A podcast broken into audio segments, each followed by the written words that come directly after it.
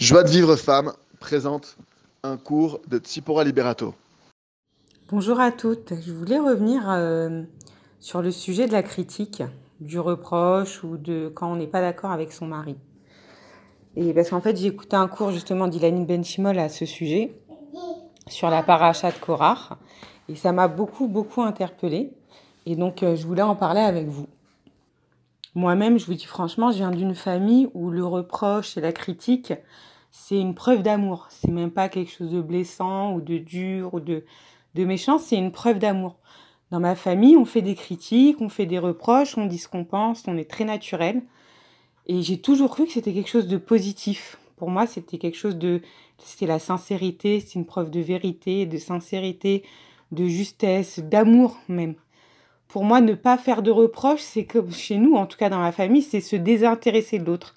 C'est genre, euh, bon, euh, j'ai décidé, euh, j'ai compris que tu m'écoutes pas, donc bah, à partir de maintenant, je fais plus attention à toi, je te dis pas ce qu'il en est, je te dis pas ce que je pense, je me désintéresse de toi, je me désintéresse de ce que tu vas devenir, c'est plus mon problème. Donc je, je mets comme une barrière dans mon cœur pour dire, bon, bah ça y est, fais ton chemin, c'est plus mon problème, je m'investirai pas J'investirai pas mon cœur, j'investirai pas mon énergie pour toi. J'ai compris que ça n'en valait pas la peine. Mais en étudiant, en avançant, en demandant des conseils justement euh, au Chachamim, je me suis rendu compte que c'était parfaitement erroné.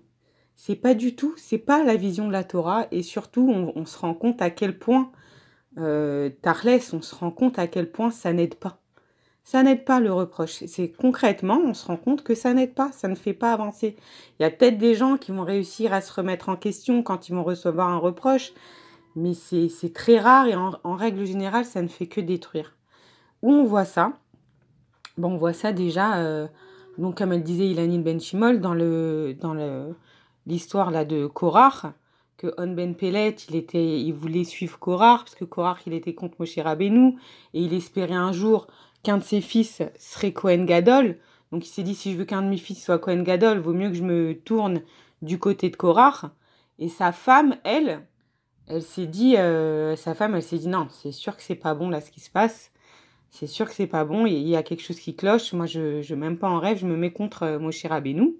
Qu'est-ce qu'elle a fait quand, quand, les autres ils sont venus pour chercher euh, son mari, pour euh, justement se révolter contre Moshe Rabbeinu Quand elle les a vus arriver, elle s'est découvert la tête comme c'était des tzadikim, elle s'est dit, bon, c'est sûr qu'ils vont faire demi-tour, ils vont voir euh, une femme comme ça euh, qui n'a pas honte de se découvrir la tête euh, en pleine rue, ils vont partir, ils vont se dire, ah non, mais on n'en veut même pas de, de lui avec nous. sa femme, elle n'a pas de pudeur, c'est pas la peine qu'il reste chez lui.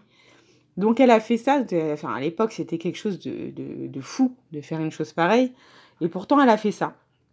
Elle s'est pas dit, je vais communiquer avec mon mari, je vais lui expliquer, que bon, Moshe Rabbeinu, il a quand même fait sortir d'Égypte, il a quand même euh, prouvé, il a fait les dix plaies devant nous. Euh, je veux dire, euh, on sait qu'il a été choisi par Hachem, bien on lui fait confiance.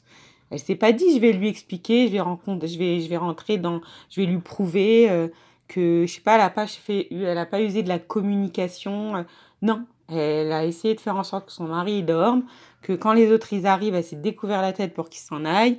elle a fait les choses un peu sournoisement bizarrement. Les Shem Shamaïm, vraiment pour Hachem, elle l'a fait pour la vérité, mais elle a pas, elle a fait les choses sournoisement, elle n'a pas cherché à communiquer avec son mari. On voit aussi que Rivka, Rivka, pareil, euh, elle sait que son mari va donner les brachot, les brachot de l'éternité pour euh, à ses fils. Elle sait qu'il veut donner la plus grande bracha à Esav. Elle, elle sait que Esav c'est un rachat, qu'il faut surtout pas qu'il reçoive cette bracha.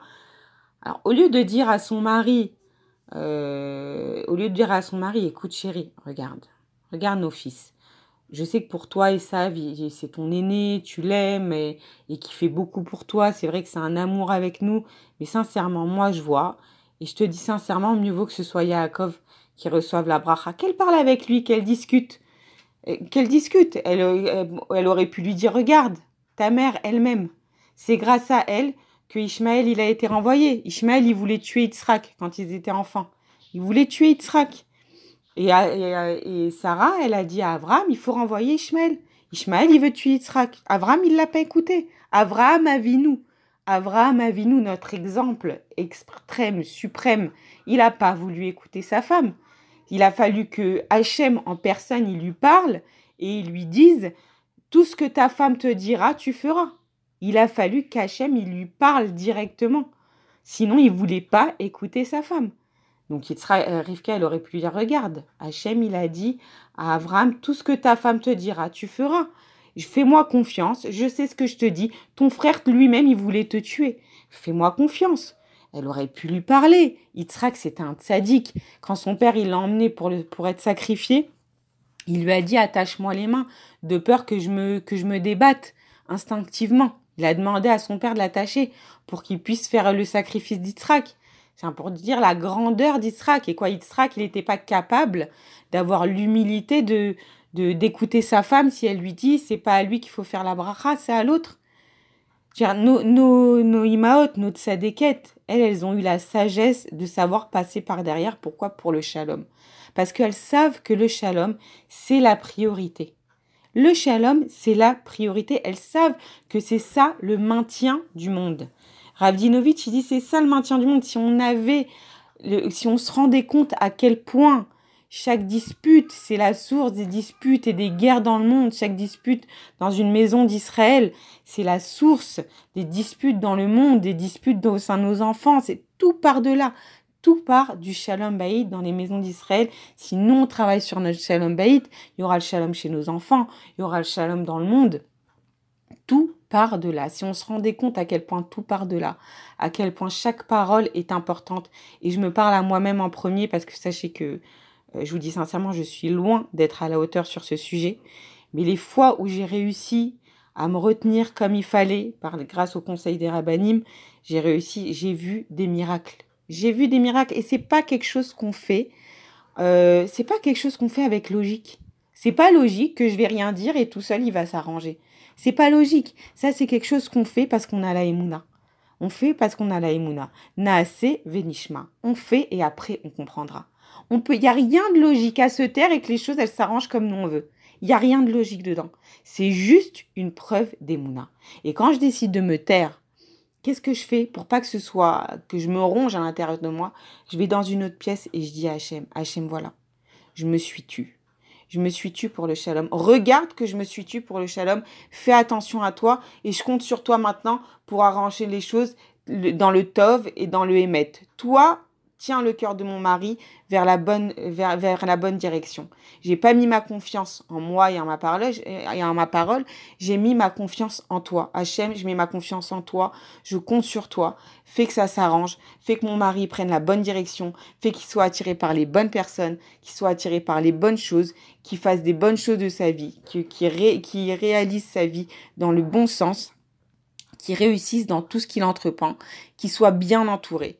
Voilà, nous, c'est à nous. Voilà, quand on se tait, il faut pas se taire stam. Il faut utiliser ça pour en faire une prière.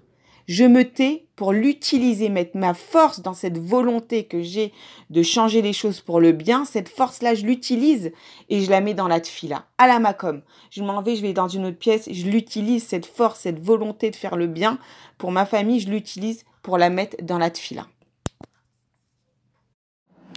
Et donc là, je ne me tais pas parce que j'ai décidé de me désintéresser de lui.